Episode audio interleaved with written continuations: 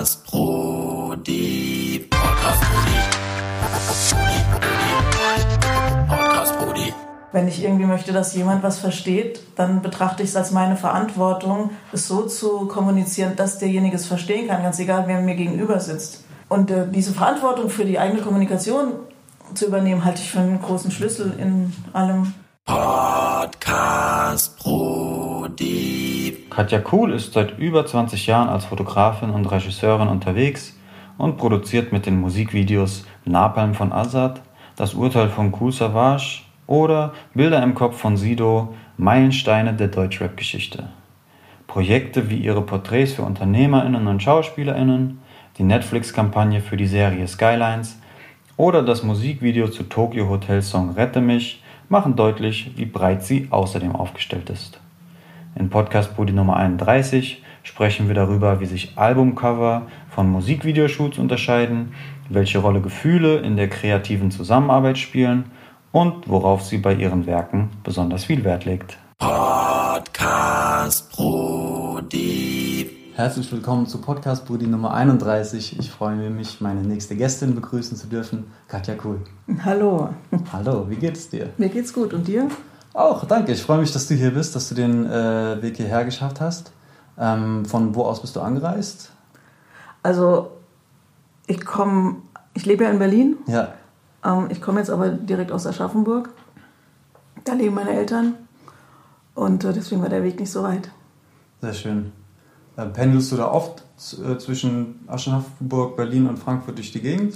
Ja, naja, ich habe ja ähm, auch häufiger in Frankfurt zu tun ähm, mit dem Label von Moose und ähm, übernachte da auch oft bei meinen Eltern. Also so, so weit es möglich ist, versuche ich natürlich, wenn ich hier in Frankfurt bin, ähm, das mit einem Besuch bei meinen Eltern zu verknüpfen.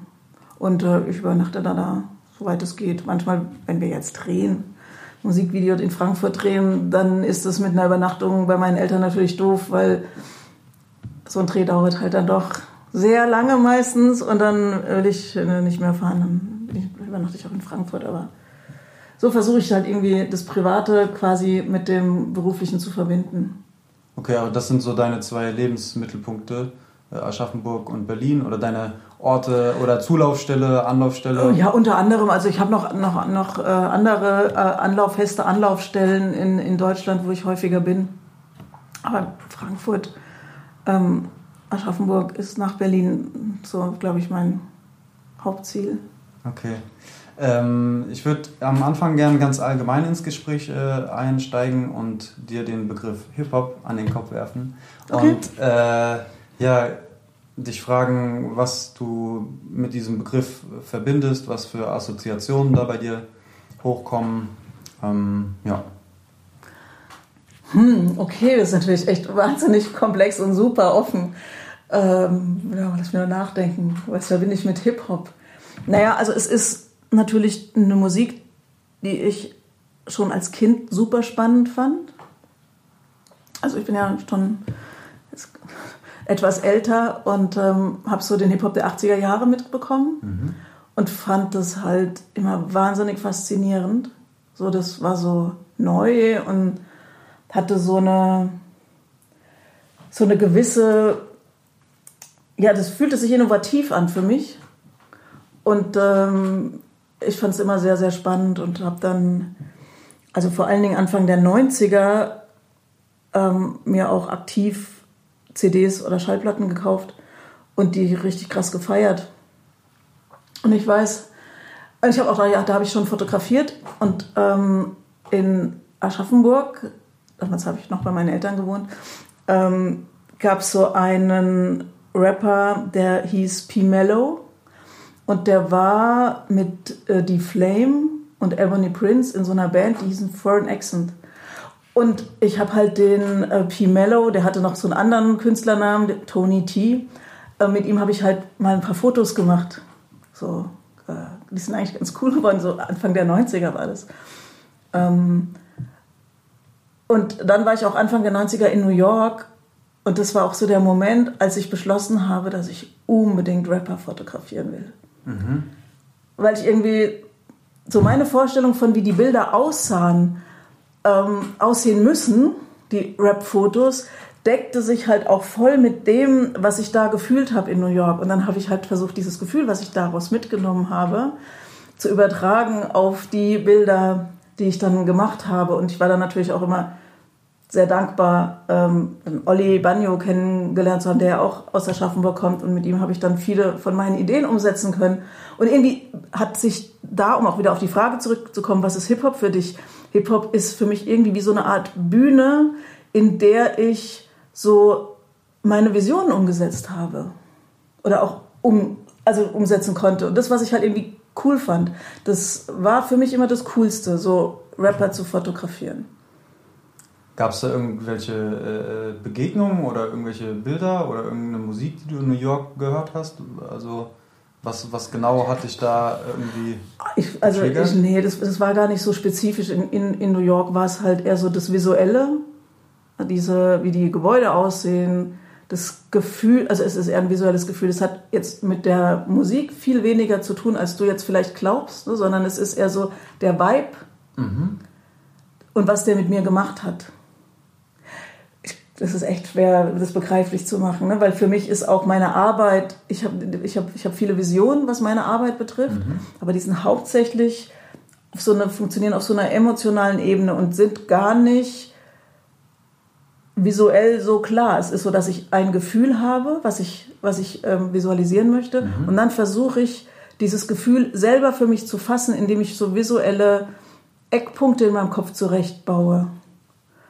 Äh, das ist halt so ein Mechanismus, der sich natürlich auch über die Jahre sehr stark verfeinert hat und dass ich ähm, ähm, da ähm, ziemlich viel, ziemlich schnell äh, Bilder zuordnen kann in meinem Kopf, mhm. dem Gefühl, was ich habe. Cool.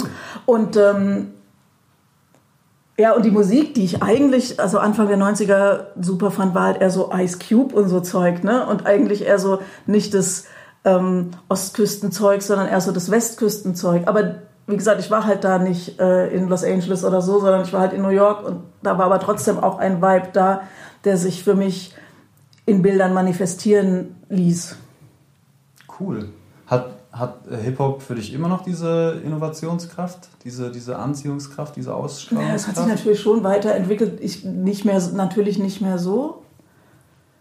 Damals war ja auch der Reiz des Neuen und äh, sehr präsent und auch mein also meine, ähm, meine, das war ja auch mein Anfang, ne? Also ich bin ja auch irgendwie voll reingewachsen. Es war ja, eigentlich glaube ich, war es gar nie so meine Absicht, da so krass Fuß zu fassen, so dass irgendwie die Hälfte meines Lebens quasi sich in diesem Hip-Hop-Bereich abspielt. Das war jetzt ja nie so mein, das war nie so mein Ziel. Also zumindest nicht zu dem Moment. Äh, und eigentlich will ich mich ja auch nicht darauf reduzieren lassen. Ich möchte ja schon auch andere Sachen machen.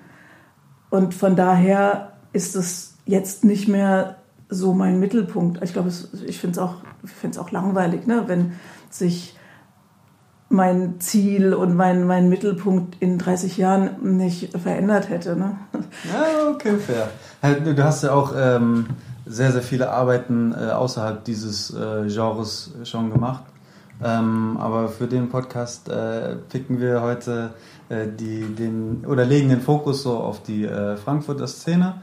Und da würde ich mit dir gerne umgekehrt chronologisch, antichronologisch, mhm. ich weiß nicht, ob es dafür ein Wort geht, äh, ein bisschen an deinen äh, Arbeiten entlanghangeln, ja. ähm, die mit ähm, Künstlern hier aus dem Frankfurter Raum äh, zustande gekommen sind. Und davor ähm, wollte ich dir noch eine persönliche Anekdote von mir erzählen, weil mir vor der Recherche gar nicht bewusst war, wie lange mich deine Werke schon begleiten.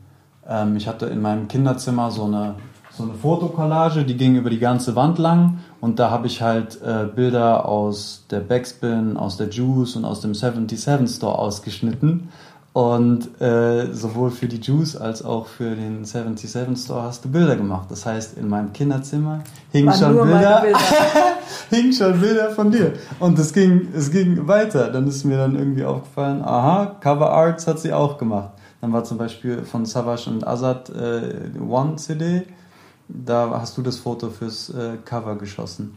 Ähm, dann mehrere Touchpoints noch. Ich war vor kurzem in einem ähm, Podcast, der ist von Tobi und Steve, der nennt sich Siggy's Bar. Und der Steve ist einer von Rap Soul. Und äh, die hast du auch schon mal abgelichtet. Und das geht weiter. Also DJ Kitsune war ein Gast in meinem Podcast. Äh, sein Mixtape Victory 3 äh, ist geschmückt mit, mit einem Bild von dir. Ähm, der Stefan Mohr von der Naxos Halle, das ist ja auch ums Eck, ähm, war auch schon in meinem Podcast zu Gast. Und dort hast du Vega mal abgelichtet laut deinem Blog. Ähm, Und Assad. Und Azad. Ähm, Für 77. Uh, das ist sehr gut. Äh, dann, ich war äh, Komparse bei der Serie Skylines und für Okay. Skylines hast ich du die Kampagne äh, die fotografiert. Kampagne fotografiert.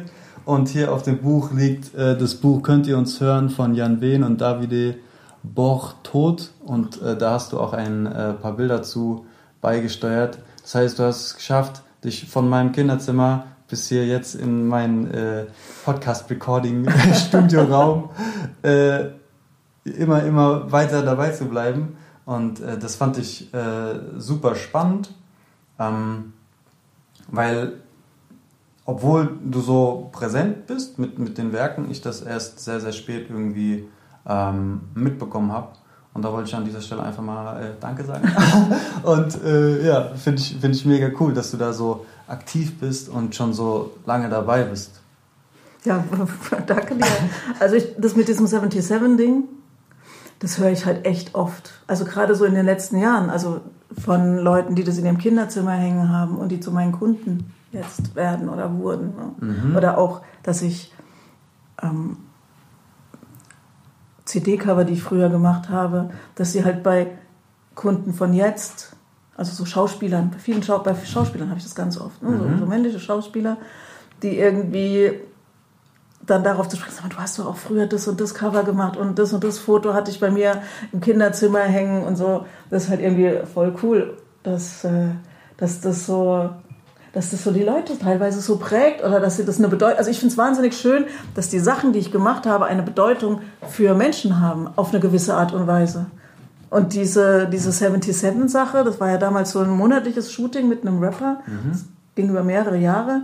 Ähm, Und das war halt irgendwie so toll, weil die da haben ja diese Poster dabei gelegt. Damals hatte das für mich gar nicht so eine Bedeutung, also dass da so diese Poster dabei hingen. Ich habe mir gar nichts dabei gedacht, dass, dass diese Fotos dann da hängen und dass das dann für die Kids auch wirklich was bedeutet. Aber so im Nachhinein ist das halt irgendwie echt toll, das äh, so zu hören. Und ich freue mich da wirklich drüber. Und das Geilste war, ähm, so eine Social Media Mikroinfluencerin nennt man das, glaube ich. Ne? So, ähm, die, mit der habe ich mich irgendwann mal getroffen. Und sie hat mir dann auch von den 77-Bildern erzählt und hat ein Foto mir gezeigt, wo ihr Vater, der in einer anderen Stadt lebt, sich in ihrem Kinderzimmer vor einem 77 Oli Bagno Foto fotografiert hat mit der gleichen Pose wie Oli Bagno, um mir einfach einen Gruß zu schicken. Cool. Und dann zeigte sie mir halt irgendwie dieses Kinderzimmer, wo die ganzen Fotos noch hingen, diese ganzen Poster noch hingen aus dem 77 Katalog und irgendwie ist das echt toll. Also ich finde, das freut mich irgendwie sehr und ja, ist schön, wenn, mir das so Leute so erzählen. Cool, das freut mich. ähm, lass uns ein bisschen in, äh, reinzoomen und ähm, äh, an, an den Projekten, an denen du gearbeitet hast, äh, irgendwie ein paar Punkte festmachen. Ich habe mir jetzt hier als allererstes ähm, 2021 Chelo und Abdi Mietwagen Tape 2 rausgeschrieben. Da hast du das Covershooting ähm, für gemacht.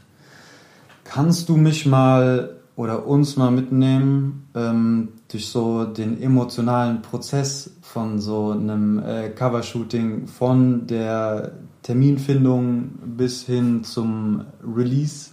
Was passiert da bei dir äh, und wo bist du überall?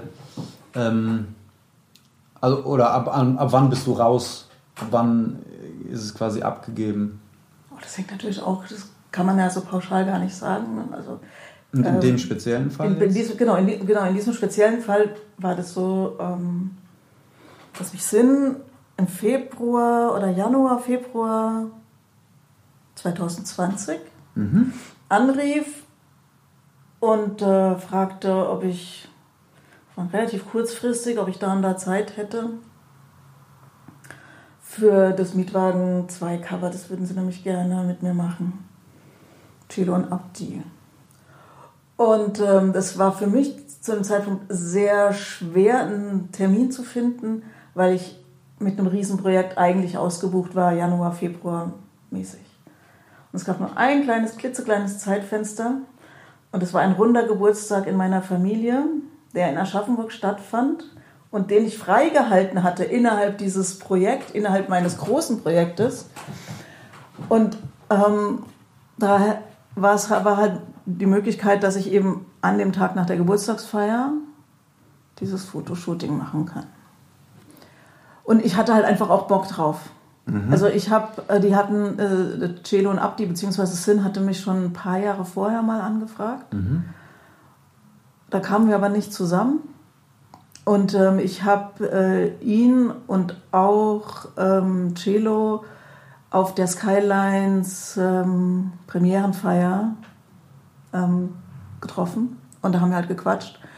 Und ich habe so ein schönes Gefühl von denen vermittelt bekommen, ne? so eine Herzlichkeit auch, dass ich einfach auch Bock hatte, mit denen wirklich zu arbeiten. Und ähm, ich wollte das möglich machen. Und dann haben wir das da an dem Tag ähm, gemacht. Und äh, vorbereitungsmäßig war es, also ich meine, es gibt ja Projekte, die sind ja sehr stark vorbereitet. Mhm. Und es war eher so ein bisschen eine spontane Geschichte. Ich äh, hatte so ein paar Locations im Kopf, die ich cool fand. Die hatten ein paar Ideen. Und ähm, es war jetzt nicht so ein krasses Briefing. Ich habe halt das alte Cover ähm, zugeschickt bekommen. Ich kannte das ja sowieso. Ähm, und, das, und das Briefing war quasi, dass wir versuchen wollen, das ähm, in die heutige Zeit zu transportieren und halt, dass ich das mit meinen Augen interpretiere. Und ähm, da haben wir ein paar verschiedene Varianten gemacht und ähm, ich hatte immer das Gefühl, dass man sich ein bisschen mehr entfernen müsste von diesem Originalbild.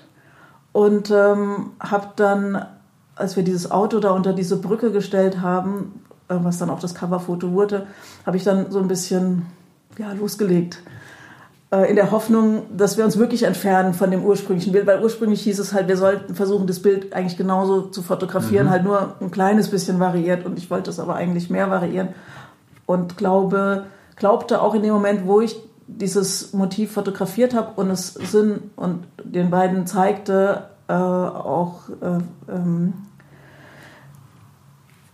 ähm, überzeugend genug sein zu können, dass sie sehen, dass das viel geiler ist. Und so war es dann auch. Also sie haben sofort auf dem Display noch gesagt, ja super, das machen wir jetzt. Mhm. Äh, haben dann ihm, haben dann dem Abdi äh, den Pass in die Hand gegeben und dann haben wir dieses Motiv da so fotografiert und äh, ich fand es halt auch, also ich fand es halt echt ein sehr, sehr schönes Motiv, was dann auch das Cover wurde. Wir haben dann trotzdem noch, noch die, ähm, die anderen klassischeren äh, Varianten noch ausprobiert an anderen Orten, aber äh, ich war wirklich auch sehr froh, dass das kreativere und individuellere Bild dann auch äh, von Theo und Abdi und Sinn ausgewählt wurde. Ähm, wo, wo hört dein, deine Einflussnahme äh, auf? Also ich nehme an, du machst noch irgendwie ein bisschen Pop Postproduktion, ein bisschen klar, Color Grading. Klar, naja, also, also ich fotografiere und danach bearbeite ich die Bilder, ähm, die, die äh, ausgewählt werden. Und dann ist für mich in der Regel eigentlich Schluss. Mhm. Okay. Ähm, das war jetzt ein, ein, ein recht kurzfristiges Projekt. Das mhm. hat wahrscheinlich auch, keine Ahnung, wie lange hat das gedauert? Vier Stunden, halbe Tag? Oh nee, das war glaube ich schon ein ganzer Tag. Also wir haben uns vormittags getroffen und dann haben wir ja noch bis in die Nacht rein fotografiert. Gut, das war also bis in die Dunkelheit, es war Februar. Ähm, das wird schon so ein acht Stunden, acht bis zehn Stunden Tag gewesen sein, schätze ich mal. Mhm. Äh, ist das, ich stelle mir das wie so einen kleinen, kleinen Tanz vor, weil das sind dann irgendwie äh, zwei kreative Instanzen, sage ich mal, und die wollen zusammen etwas arbeiten und jeder hat seine Ideen und seine äh, seine Five Cents, die er da mit einbringen möchte. Ähm, ist es schwierig, da einen gemeinsamen Nenner zu finden? Nee, eigentlich nicht. Also, ähm, nein. Äh, ich kann mich gar nicht erinnern, wann es irgendwann mal schwierig war. Also ich glaube, dass ich eine, Fähigkeit habe, mich auf die Personen, die mir gegenüber sind, ganz gut einzustellen. Mhm. Dass ich dann auch eine sehr geduldige ähm, Art und Weise habe. Also ich meine, die Künstler sind ja total unterschiedlich. Einige sind mehr verpeilt, die anderen sind super organisiert, einige sind unfokussiert, andere sind super fokussiert. Aber ich möchte halt auch nicht, dass die Einzigartigkeit des Künstlers ähm, meine Arbeitsweise zu sehr beeinflusst. Ne, das heißt also, ich mache mich recht unabhängig davon, wie die, ähm, ob die jetzt super fokussiert sind oder super unfokussiert. Mhm. Also natürlich gehe ich total auf die ein, aber ich mache es nicht davon abhängig. Ich weiß nicht, wie ich das erklären soll. Also wenn jemand verpeilt ist, können wir trotzdem gute Bilder machen. Und wenn jemand fokussiert ist, können wir auch gute Bilder machen. Ähm, ich möchte nicht, dass es einen negativen Einfluss hat. Mhm. Von daher ähm, bin ich geduldig. Verstehst du, was ich meine? Also ist das irgendwie so, ähm, und ich habe mir halt diese Arbeitsweise so ein bisschen angeeignet, dass ich einfach mit den Leuten, dass die Leute so nehme, wie sie sind und sie nicht versuche, da krass in irgendwelche Schematas zu pressen. Wenn die ready sind, bin ich auch ready. Mhm. Und wenn die noch einen Moment brauchen, dann dauert es halt vielleicht ein bisschen länger oder vielleicht kann man auch dann manche Sachen nicht machen, aber dann ist auch okay, weil das, was wir machen können, das mache ich dann halt einfach so gut, wie es geht. Mhm. Und ähm, eigentlich fahre ich ganz gut so mit dieser Art und Weise. Ich glaube, ich habe mir halt natürlich auch eine sehr dicke Haut dazu gelegt. Mhm. Ähm, weil eben, wie gesagt, manche Künstler sind natürlich auch, wenn du nicht so vorbereitet bist, sind manche, werden manche Künstler wahrscheinlich sehr anstrengend. Also, ich rede jetzt aber nicht, ich rede jetzt aber nee, nicht nee, von nee, den beiden, ne, sondern das war jetzt eher eine allgemein beantwortete Frage. Mhm. Ne? Ähm, und, ähm, und auch so, ja, dieser kreative Prozess. Ja, ähm, wir besprechen ja eigentlich generell im Vorfeld ja schon gewisse Ideen und Anforderungen. Also das Briefing passiert ja nicht beim Shooting, mhm. sondern schon davor. Und da gebe ich ja dann auch schon vorher meine, meine Ideen mit rein. Und man, man spricht da vorher drüber. Und eigentlich äh, versuche ich das so zu gestalten, dass ich dann halt mache und denen dann Sachen zeige. Also das, was ich fotografiert habe, zeige ich direkt Mhm. Und dann kann man immer noch sagen, okay, guck mal, können wir noch mal sowas und sowas machen mhm. und wir brauchen noch das und das. Und dann machen wir das einfach. Es ist selten, dass es da große Diskussionen gibt. Okay. Und ähm, das ist, ich kann mich an keinen Moment erinnern, in dem es wirklich große ähm, Missverständnisse oder unterschiedliche Meinungen gab. Mhm. Eigentlich ähm, versuche ich dann, wenn, wenn noch eine neue Idee kommt, die umzusetzen. Und wenn ich sie jetzt total ähm, doof finde, was natürlich auch mal vorkommt, dann versuche ich irgendwie andere Vorschläge zu machen. Mhm. Okay.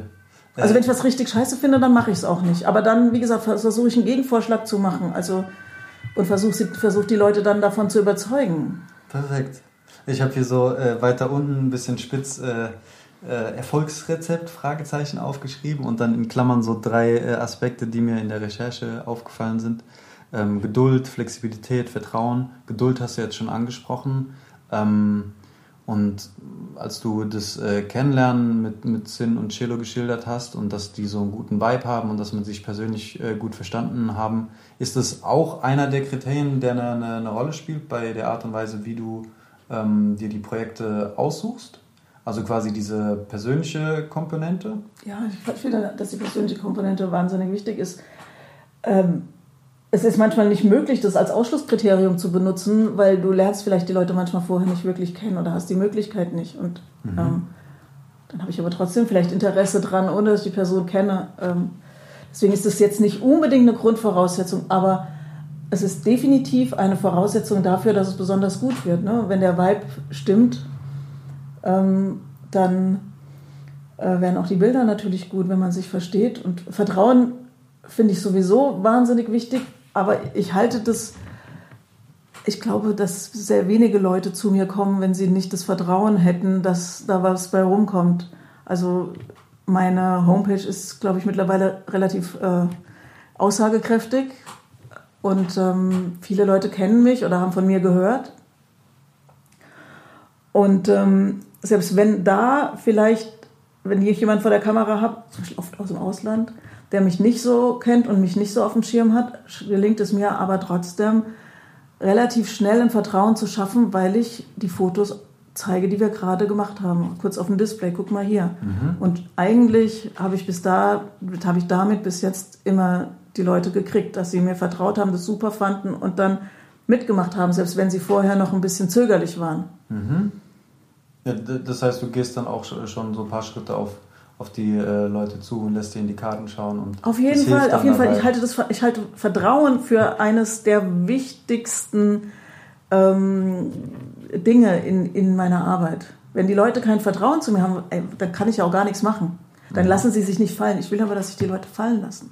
Ich brauche dieses Vertrauen und ich werde alles tun, damit die das äh, schöpfen, damit, die, damit die Vertrauen zu mir fassen. Wie sagt man da? Ja, Ja, doch. ja, doch ne? Ähm, und das funktioniert halt am besten, indem ich ihnen zeige, was ich jetzt gerade gesehen habe. Weil klar, wer mich nicht kennt, wer meine Bilder nicht kennt, und wie gesagt, das passiert nicht so oft, die meisten Leute kennen meine Sachen, aber manchmal passiert es ja trotzdem. Irgendwie die Plattenfirma engagiert mich für einen ausländischen Künstler und dann denkt er ja erstmal, wer ist denn die? Ja, Und dann gibt mir ein paar Minuten und dann weiß er, wer ich bin. Perfekt. Ähm, ja. Cool. Dann lass uns zum nächsten Spiegelstrich springen. Äh, auch 2021 Moses Pelham Insignia-Video. ja. Was ist das für ein wildes Video?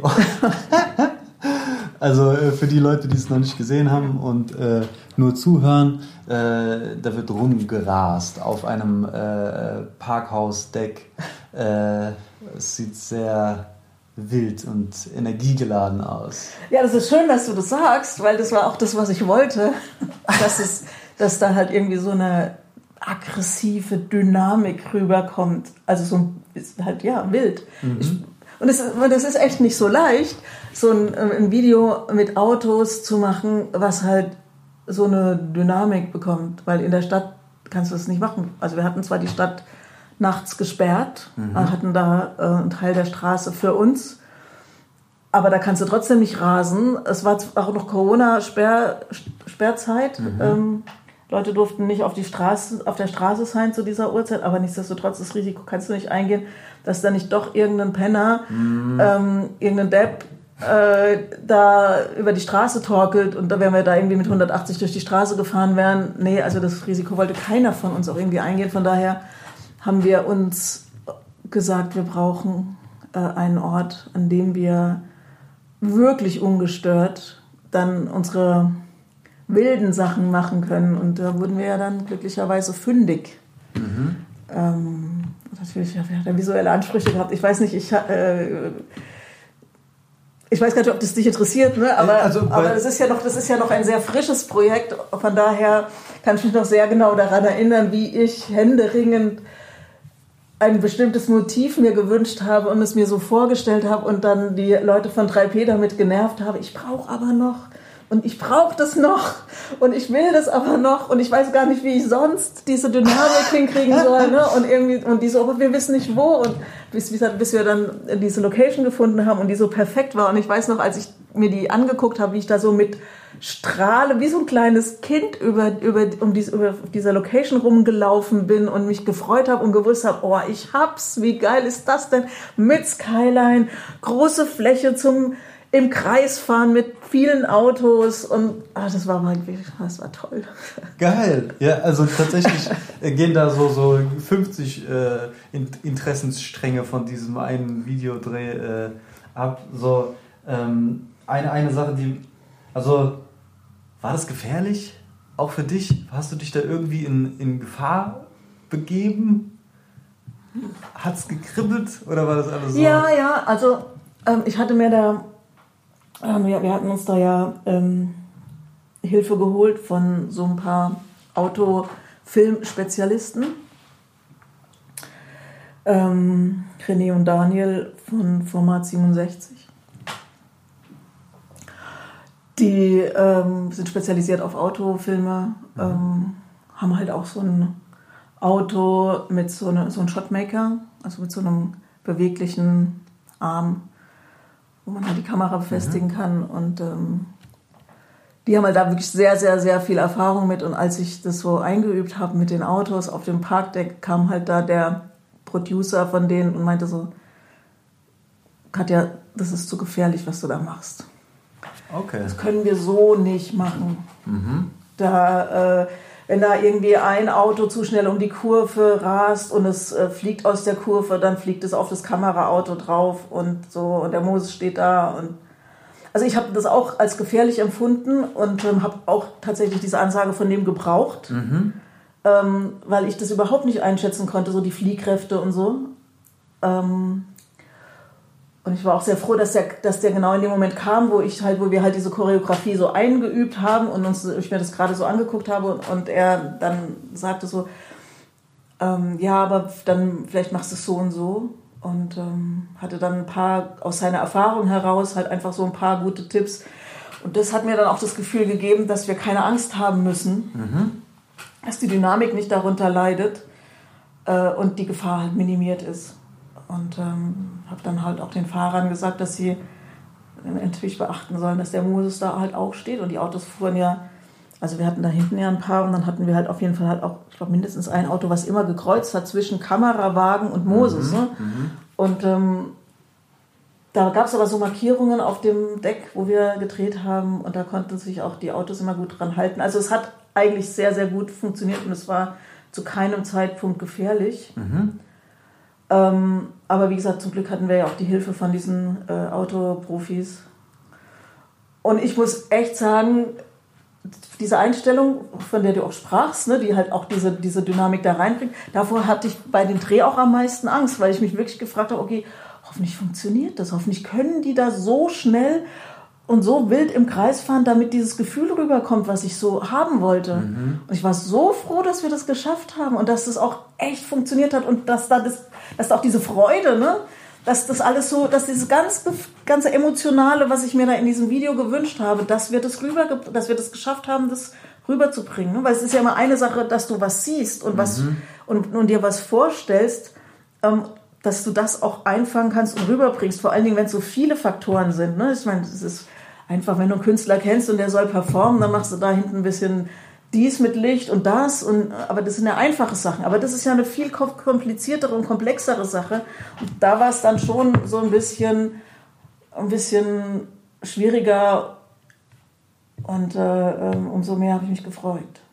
Ähm, in, in was für einer Rolle bist du dann bei so einem Shoot? Weil das klingt für mich, als hättest du mindestens fünf Hüte auf.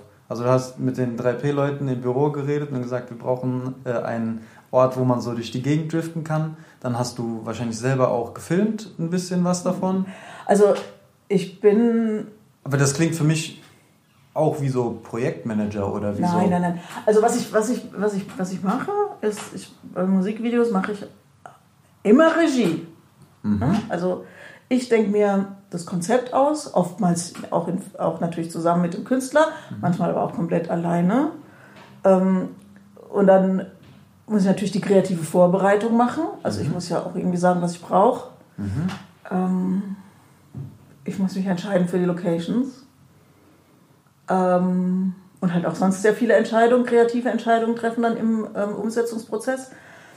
Bei kleineren Projekten, also und die Sachen für 3P sind in der Regel kleinere Projekte, ähm, mache ich auch Kamera. Ähm, in dem Fall war es von den kleineren Projekten ein größeres Projekt, weil wir haben uns halt noch dieses externe Spezialistenteam hinzugezogen, weil ich einfach, so wie ich drehe, diese krassen Autosachen nicht, nicht hätte machen können. Ähm, und ähm, ja, und danach, nach dem Dreh, bin ich noch, also ich schneide nicht selbst, aber ich bin halt im Schnitt dabei und ich bin auch bei der Farbkorrektur dabei. Also es ist ja mein Baby sozusagen und da ähm, betreue ich das sozusagen. Ich sitze neben dem Cutter und auch neben dem Koloristen.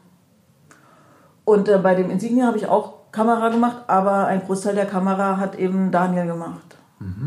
Hast du so ein festes Team, mit dem du zusammenarbeitest? Oder, oder, oder gar ein Unternehmen? Ähm, Ich habe selber keine eigene äh, Filmproduktion. Es gibt aber in Berlin eine Filmproduktion, mit der ich viele Projekte in der Vergangenheit gemacht habe und auch natürlich immer noch, äh, wenn was Passendes kommt.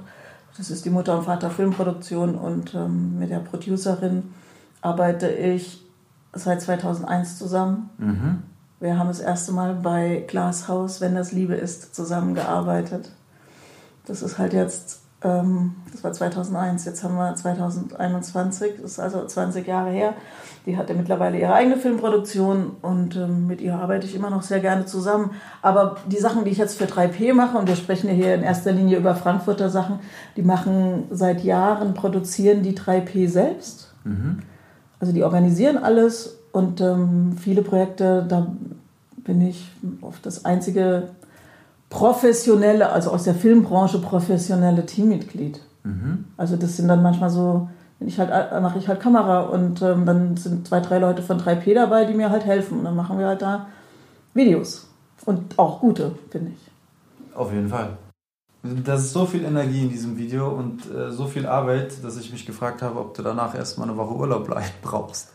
Oder äh, vielleicht auch nicht. Vielleicht ist dieser Prozess ja so entzerrt und so, äh, wie soll ich sagen, ähm, punktuell aufgeteilt über irgendwie einen längeren Zeitraum, dass es dann nicht so äh, scheppert, wie äh, ich mir das vielleicht vorstelle. Naja. Oder ich gehe da halt von mir aus, weil ich kenne das, wenn ich so intensive Events habe, dann brauche ich danach, also wenn ich auf einem Festival war, dann muss ich danach erstmal in den Urlaub und muss mich ausruhen, weil ich da so viel zu verarbeiten habe und zu sortieren habe, weil da so viele Emotionen am Start waren. Ähm, Also bei dem Insignia-Video war es tatsächlich so, dass dadurch, dass wir sehr viel nachts gedreht haben, ähm, zwei, also an zwei Drehtagen haben wir nur nachts gedreht. Und der dritte Drehtag war halt irgendwie ab mittags bis spät in die Nacht. Ähm, habe ich sehr wenig Schlaf bekommen. Ich wache nämlich, egal wann ich ins Bett gehe, sehr früh auf. Und äh, wenn du da an drei Nächten nur so drei Stunden Schlaf bekommen hast, ist das halt in meinem Alter halt echt schlimm. Ähm, und ich war, nachdem das Video fertig geschnitten war, tatsächlich ein bisschen durch. Aber nur wegen des Schlafdefizits, das hat sich dann nach zwei Tagen auch wieder gegeben. Ähm, Aber das ist halt einfach auch mal so. Das stört mich jetzt nicht weiter. Und Urlaub ist es jetzt nicht, dass ich danach Urlaub bräuchte. Aber es war auf jeden Fall ein sehr intensiver Dreh. Aber vor allen Dingen dadurch, dass wir halt da nachts gedreht haben. Und es auch saukalt war. War ja noch ein bisschen Winter. Ähm, ja, aber ich, mir macht es Spaß. Also ich. Es kann auch noch härter sein, ne? das ist schon okay. Sehr schön. Dann ähm, würde ich zum nächsten Spielestrichpunkt gehen. 2019 äh, Skylines. Ja. Da hast du unter anderem Oleg Sesh, Asimemo, Nura, Nimo, Miss Platinum abgelichtet und die ganzen Schauspieler. Hast die Kampagne dazu gemacht. Ähm, wie funktioniert dort die Arbeit? Oder wie kannst du mich so ein bisschen reinnehmen in, in das Projekt? War das ein, ein Shooting-Tag? War das mehrere Shooting-Tage? War das in Frankfurt? War das in Berlin? Also wir haben geshootet in Frankfurt. Äh, wir haben, warte mal, wie war das denn? Das, also ich, hab, war, in, ich war in Frankfurt und habe die Skyline fotografiert. Von verschiedenen Punkten aus. Ähm, das war auf jeden Fall ein Tag in Frankfurt. Und dann haben wir, und das weiß ich jetzt leider nicht mehr genau, ob wir zwei oder drei Tage im Studio fotografiert haben.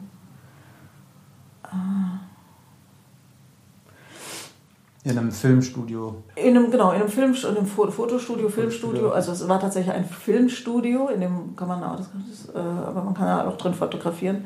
Da haben wir dann die Porträtaufnahmen gemacht von den Schauspielern und den äh, Musikern.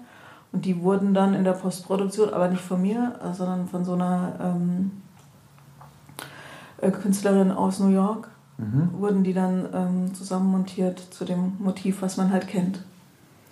Ist das eine distanziertere Arbeit als jetzt zum Beispiel so ein Cello ab die Covershoot oder so? Ja, es ist, ist natürlich ein bisschen eine andere Art und Weise des Arbeitens, weil du halt, ähm, weil dein direkter Kunde ist nicht derjenige, den du fotografierst, sondern dein Kunde ist halt jemand anders, also in dem Fall Netflix. Aber die Leute, die da äh, gearbeitet haben, waren halt voll cool. Ich habe mich super verstanden mit denen. Mm, Das war dann ein ähnliches Verhältnis, wie ich halt mit Künstlern oder manchmal auch mit Plattenfirmen habe. Es war jetzt, es fühlte sich ähnlich an, wie jetzt ein Shooting mit einem, mit einem Künstler. Nur dass es halt nicht so, dass halt der Künstler nicht so sehr im Vordergrund steht. Ähm, nicht die Befriedigung des Künstlers nicht so sehr im Vordergrund steht, wie ähm, bei einem Covershooting, wo ich halt auch einfach den ganzen Tag nur diesen einen Künstler oder diese eine Band fotografiere. Da habe ich ja an einem Tag mehrere fotografiert und das waren ja immer nur Einzelteile eines Gesamtbildes. Ähm, dann, dann ist ja quasi auch dein, dein Involvement in das ganze Projekt ein anderes, wie wenn wir das jetzt mit einem äh, Cover und mit Mm, einem Das, Video. nee, in dem, in, dem Fall, in dem Fall nicht. Also sowas könnte zwar sein, dass so eine, so eine, so für so eine Agentur oder für so einen Kunden, dass das dass es sich da ganz anders involviert. Aber in dem Fall war ich von Anfang an mit an Bord. Also die, ich hatte ja kurz vorher oder ein halbes Jahr vorher für Netflix schon ähm, Dogs of Berlin fotografiert. Und das Team von da hat mich halt sehr früh ins Boot geholt für Skylines. Und ähm, ich war da schon, bevor die hatten noch kein Konzept und da haben wir schon gesprochen, haben wir das Konzept quasi sozusagen zusammen entwickelt. Von daher äh, war ich da schon von Anfang an irgendwie mit drin und das war, ist dadurch auf jeden Fall vergleichbar zu, wie sonst so ein Shooting stattfindet. Nur der Unterschied ist halt der, dass, ähm, das, weißt du, wenn ich jetzt einen, einen Künstler alleine fotografiere für sein eigenes Cover, dann ähm, haben die natürlich viel mehr Mitspracherecht, was die Locations betrifft. Und da in dem Fall war halt Teil des Konzeptes, dass es halt da in diesem Studio fotografiert werden muss und dass es auch nach bestimmten, ähm, die Winkel waren auch etwas eingeschränkter. Also die, wie die Bilder aussehen müssten, die Einstellungsgrößen, die waren halt auch schon so ein bisschen vorgegeben. Man hat da zwar natürlich die Möglichkeit, ein bisschen zu variieren, aber es gab halt einfach ein Ziel. Ne? Wir brauchen das so und so, damit man das zum Endbild montieren kann. Ja. Und da war ich halt nicht ganz so frei und das ist halt einfach der einzige Unterschied. Aber das finde ich jetzt auch nichts Schlechtes, also ist auch nichts, was man irgendwie bewerten möchte. Also mir hat es sehr viel Spaß gemacht. Und, und wa- was ich halt äh, im Vorfeld nicht wusste, war, dass du halt in dem kreativen Prozess auch noch mit äh, eingebunden warst. Weil ich habe mich gefragt, wie viel Katja kann man oder muss man äh, buchen quasi. Also, ähm, weil du halt selber sehr viel kreative Energie und gestalterische Energie mitbringst, ähm, macht es wahrscheinlich wenig Sinn, äh, dich ähm, nur jetzt für irgendwie ein random cooles Bild ähm, zu holen, sondern dann möchte man wahrscheinlich auch eben deinen Spirit, deine Energie ähm, und dein, dein kreatives Know-how mit dabei haben und pickt sich jetzt nicht nur quasi äh, deinen Fotomuskel raus. Du, ich meine? Ja, das wäre, glaube ich, ein bisschen Verschwendung. Also so, so ähm, ja. Es, ja. Also ich glaube, es macht auf jeden Fall Sinn, wenn man mich bucht, dann ähm, mir ein bisschen Freiraum zu lassen, nicht zu sagen, Katja, guck mal hier, hier ist die weiße Wand, hier äh, klick mal kurz drauf. Das äh, wär, sollen sie zu jemand anderem gehen. Ne? Also Guti.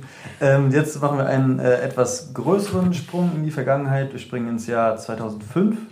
Da hast du für Savage und Azad das äh, One-Cover geschossen. Und was ich mich gefragt habe, ob du auch das Video äh, All Monster for One... Shit? Nee, All for One. nee, All for One nicht, aber Monster Shit. Ah, okay.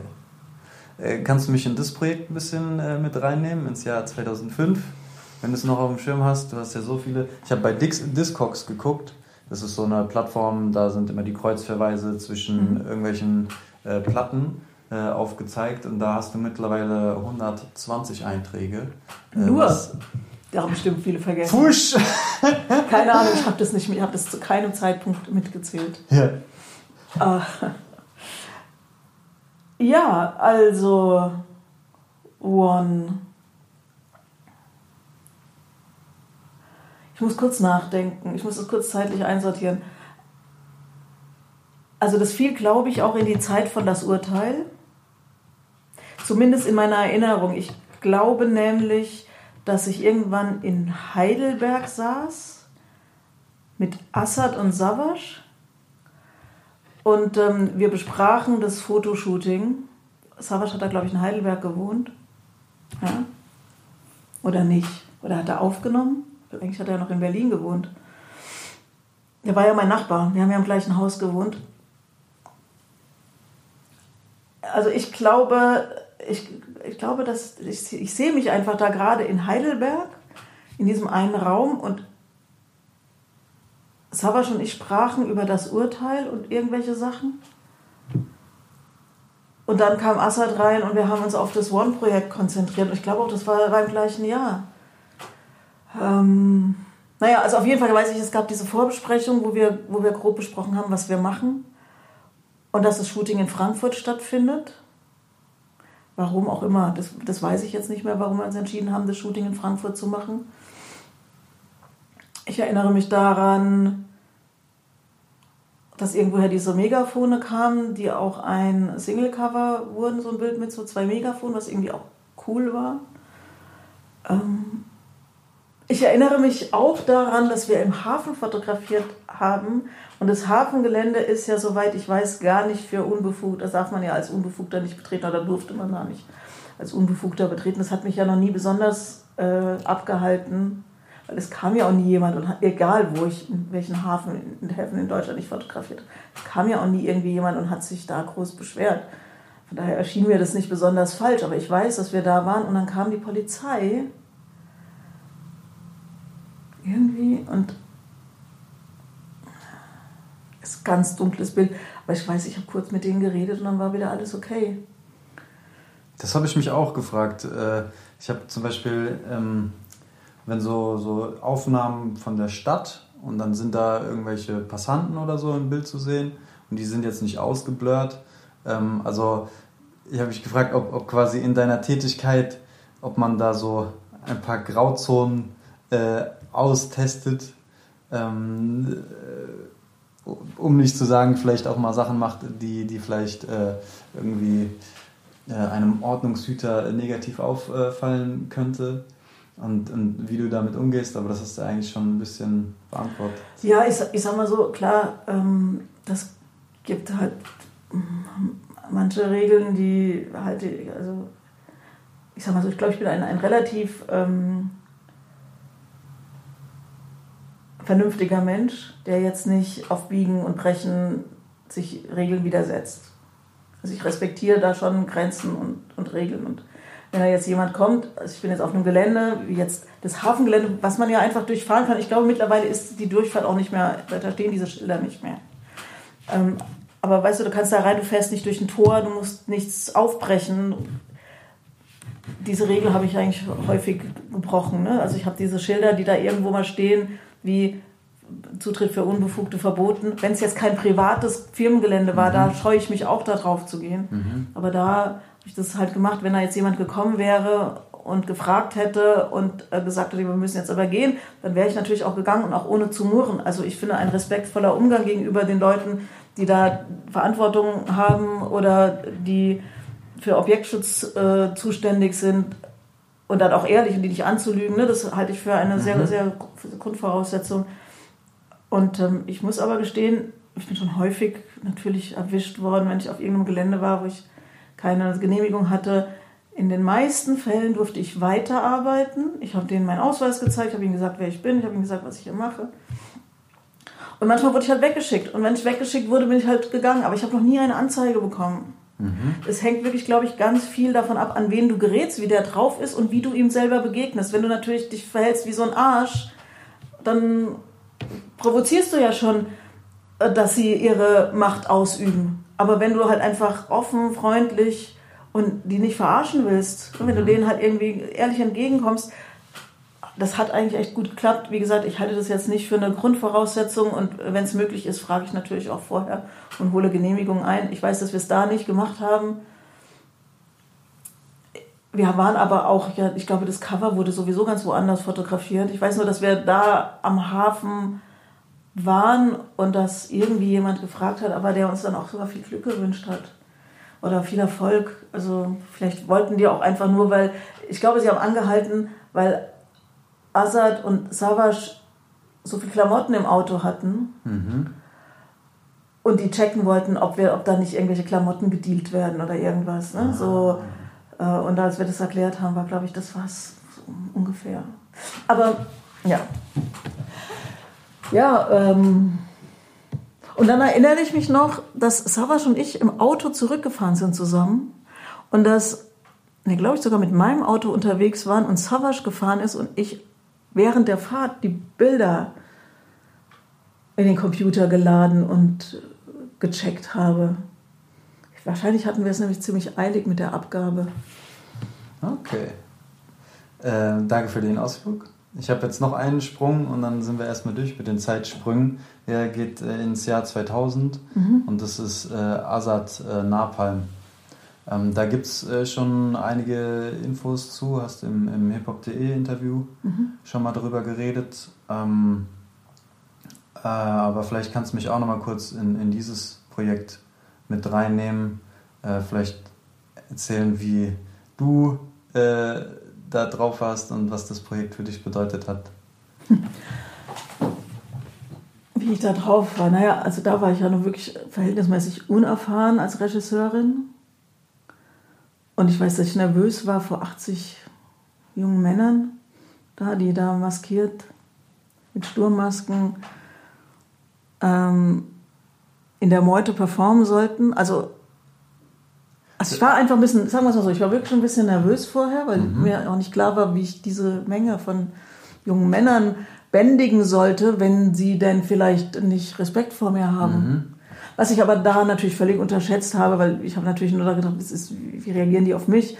Die waren ja eigentlich nur wegen Assad da, um Assad zu unterstützen und die haben natürlich einfach alles gemacht, dass es geil wird und haben halt einfach mich respektiert. Und wir kamen gut zurecht. Das war echt ein cooles Video. Es war auch ein bisschen wild, natürlich. Und das war zum Beispiel ein Fall, da hatten wir eine Genehmigung im Hafen zu drehen, weil wir waren auch im Hafen. Also eine allgemeine Drehgenehmigung.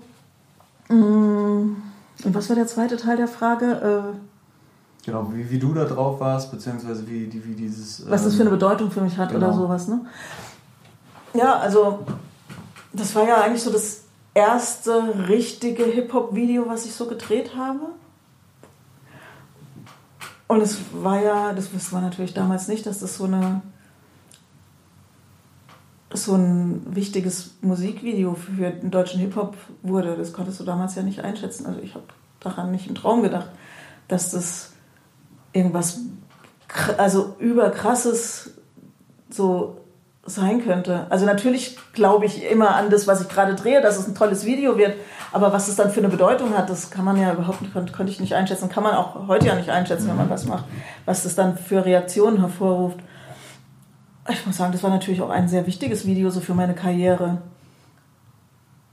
Und ähm, ich weiß noch, aber ich glaube, das habe ich in dem ähm, Video, in dem Interview ja auch schon erzählt, dass ich da im Schnitt saß und dachte so, oh, fuck, jetzt ist meine Karriere vorbei. Ne? Also das, äh, wenn das Liebe ist Video von Moses, über das wir schon sprachen, das wird er nie mit mir drehen, wenn er dieses Video sieht, weil wie kann denn eine so ein, so ein gefühlvolles Video machen und dann so ein aggressives, krasses Ding?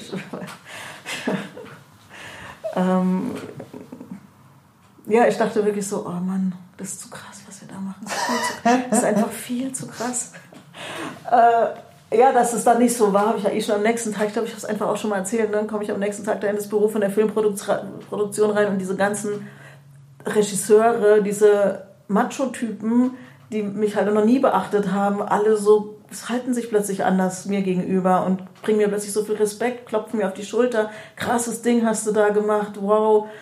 Und ähm, ja, das fand ich irgendwie cool, dass, dass man, dass ich plötzlich so Respekt bekommen habe von so ganz vielen Leuten, die mich halt nicht ernst genommen haben. Das war so das erste Mal, wo ich das so ganz stark spürte, diesen Respekt von, von vielen Leuten und ähm, das hat ja dann auch überhaupt nicht mehr aufgehört. Also ich habe es dann halt auch immer weiter bestätigen können und ähm, ja, ich glaube, seitdem, seit diesem Tag äh, bekomme ich viel Respekt und vor allen Dingen auch viel Vertrauen entgegengebracht für, für meine Arbeit. Ähm, jetzt bist du aber nicht nur irgendwie in der Hip-Hop-Branche aktiv, sondern auch in äh, anderen Branchen, machst auch äh, Werbefilme oder ähm, andere Genre, also Tokyo Hotel hast du mal, hast mal ein Musikvideo gemacht. Äh, ich glaube Raymond habe ich gesehen. Ja, ich habe Äh, ich glaube, ich habe fast mindestens genauso viel Pop-Videos gedreht wie Hip-Hop-Videos. Ne? So. Ja. Ähm, gibt es irgendwas, was du zum Beispiel aus der Popwelt äh, so neu in die Hip-Hop-Welt bringst oder andersrum? Oder gibt es etwas, was du so aus der äh, Filmbranche, weil du arbeitest auch mit vielen Schauspielern zusammen, irgendwie nehmen kannst und abstrahieren und äh, irgendwie in die Musikbranche? Also quasi, dass du so, äh, dadurch, dass du auf verschiedenen Baustellen unterwegs bist, ähm, verschiedene Welten kennst und dann vielleicht da ähm, Sachen aus anderen Welten in die andere Welt also ich glaube, einzelne, einzelne Elemente isolieren und transportieren, das würde ich jetzt so nicht sagen, dass ich, dass ich das tue. Mhm. Aber ähm, natürlich lerne ich mit jedem Projekt auch was Neues mhm. hinzu. Und alles, was ich neu lerne, davon profitiert zukünftige Projekte. Und egal in welcher Branche die stattfinden, ich äh, versuche eh nicht so in Branchen und Schubladen zu denken, wenn es möglich ist. Und versuche halt einfach, egal was es ist, immer das Beste zu machen und aus allem, was ich mache, wie gesagt, Neues zu lernen, Erfahrungen zu sammeln und die dann in die zukünftigen Projekte mit hineinzunehmen. Von daher ist alles, was ich mache, natürlich ähm, immer eine Quintessenz von dem, was ich davor gemacht habe und was ich dabei gelernt habe. Und ähm, wie gesagt, ich mag dieses Schubladendenken nicht so und möchte gerne, ich möchte irgendwie gerne offene Projektionsflächen schaffen. Also egal, ob ich mhm. jetzt ein Foto mache oder ein Video, das soll nicht so super geschlossen sein und nur irgendwie eine Richtung oder einen bestimmten Gedanken äh, transportieren, sondern gerne mehr und offener sein. Mhm. Ähm, in dem hiphop.de Interview hast du äh, erzählt, dass es so Kriterien gibt, nach denen du so ein bisschen äh, die Projekte aussuchst. Und äh, korrigiere mich gerne, wenn ich das irgendwie falsch zitiere, dass es entweder irgendwie menschlich passen muss, künstlerisch passen muss, das Geld passen muss äh, oder die Vision ist eine, mit der du dich identifizieren kannst. Habe ich das ungefähr korrekt wiedergegeben? Klar. Ähm, ist das, hast du ein Buch gelesen oder gab es Leute, die dir das äh, nahegebracht haben? Was? Dieses, dieses Mindset oder dieses, diese, diese, diese Schablone? Äh, ich, das habe ich mir wirklich alles selber erarbeitet und selber gedacht. Ich habe nie ich habe nie irgendein Buch gelesen, so Mindset-mäßig. Mhm. Und ich habe ähm, auch nie mit irgendjemandem da. Also ich rede viel mit Leuten, aber seit 30 Jahren. Mhm. Aber meistens bin ich diejenige, die ähm, den Leuten Mindset vermittelt. Also das mhm. Wort ist, ist, ja auch ein frisches Wort. Ne? So, das habe ich so, hätte ich ja so vor 20, 30 Jahren eher gar nicht als, ein, als äh, Wort ähm, benutzt. Ich weiß, dass ich viel, schon, schon früher immer viele Leute motivieren konnte mit dem, was ich sage oder mit den Gedanken, die ich mir mache zu meinem Leben ne? oder zu dem, was ich tue.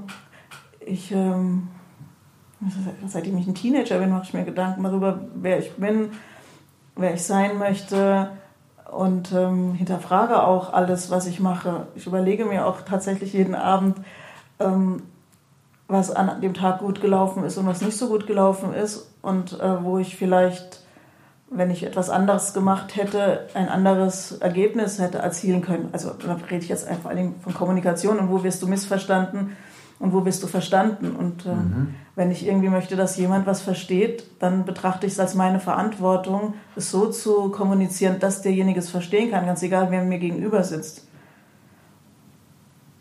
Und äh, diese Verantwortung für die eigene Kommunikation zu übernehmen, halte ich für einen großen Schlüssel in allem.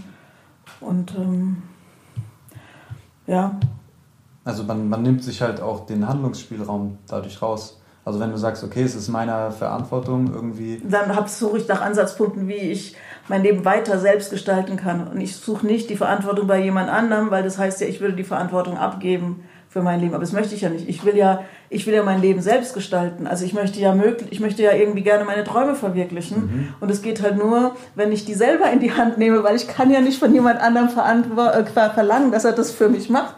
Ja, und vielleicht weiß er das auch gar nicht, wo du hin willst. Genau, ganz genau, das weiß ja nur ich. Ja. Oder nur ich, ich versuche es herauszufinden. Ich weiß ja gar ich weiß es ja eigentlich gar nicht. Mhm. Also, ähm, und keine Ahnung, ich finde, für mich sind diese Gedanken, die ich mir mache, dass die folgen ja nur den anderen Gedanken, die ich, die ich mir davor gemacht habe. Mhm. Und manchmal hinterfrage ich, ob die Gedanken, die ich mir mache, auch richtig sind und überlege dann, ob es nicht auch noch andere ähm, Ansätze gibt, andere Blickpunkte gibt. Und es ist ja auch im Endeffekt was, was du auch in meiner Fotografie siehst. Ich suche ja immer nach Perspektiven, die die Person, weil ich ja Menschen fotografiere, möglichst gut aussehen lasse. Also natürlich nach meiner Auffassung Mhm. gut aussehen lasse. Aber so betrachte ich halt auch das Leben. Ich suche halt immer nach verschiedenen Standpunkten oder Perspektiven auf Situationen und versuche darin das Beste zu sehen oder eine Möglichkeit zu sehen, wie ich da zu irgendwas komme, was ich gut finde. Also das ist im Endeffekt, ist es bei mir, glaube ich, also ich habe ich habe so eine gewisse Art, ich glaube, ich ruhe einigermaßen in mir selbst und das äh, beruht sich, äh, das ähm, fußt aber, glaube ich, darauf,